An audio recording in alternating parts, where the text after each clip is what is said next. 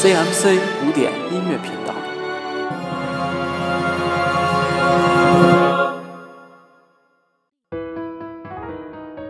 听众朋友们，大家好，欢迎收听周末古典乐，我是 William Kurt。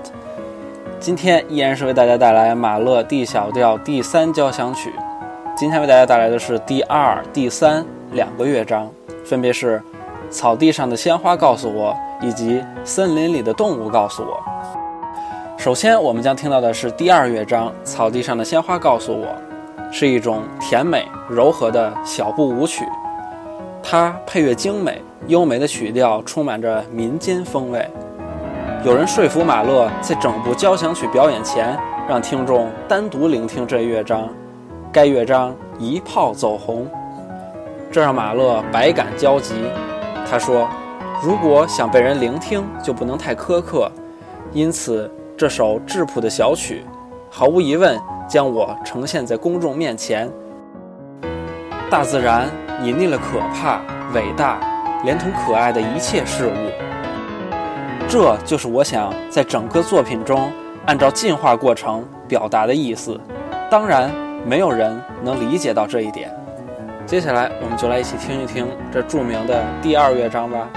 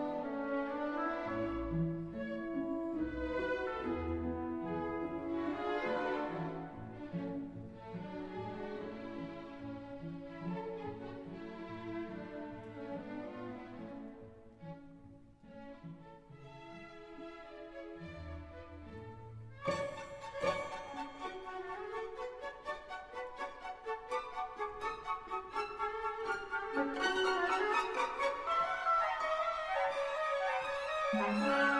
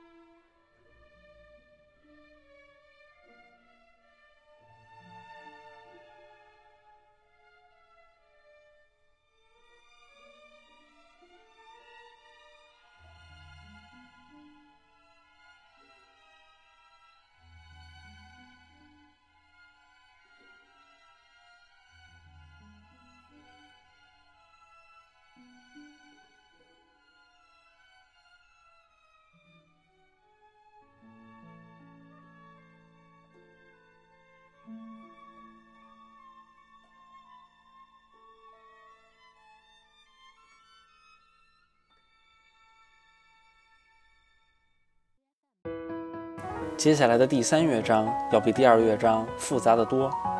森林动物的天真活力两次被远方的油耗打断，穿透寂静的高音弦，或许是一种怀旧的记忆，或者是为了唤起最初始的童真。马勒在这里使用了戏剧性的效果，暗示另一种距离。天真无邪的旋律，就好像从另一个时代走进我们，或许是遥远的田园诗般的过去。在本乐章的末尾，爆发出令人心惊的强音，怒神再一次显露了他那可怕的威严。艾尔玛·马勒，也就是马勒的妻子。写到十二年之后的另一个夏季假期时，回忆有一次马勒受到大自然这一阴暗的极度困扰。他说道：“夏日的某一天，他沿着人行道从作曲小屋跑回来，上气不接下气。终于平复以后，他才说是因为炎热、寂静和恐惧。他害怕独处时牧神的威严。”有神的目光落在他身上的感觉，他必须要逃回屋里，躲在人群中间，继续他的工作。英国研究马勒的权威人士认为，这一描述令人匪夷所思，但马勒绝不是唯一感受到大自然威吓的人。听到第三交响曲第三乐章结尾突然爆发的惊慌恐惧之后，艾尔玛的说法自然就容易相信了。接下来，我们就来一起进入第三乐章。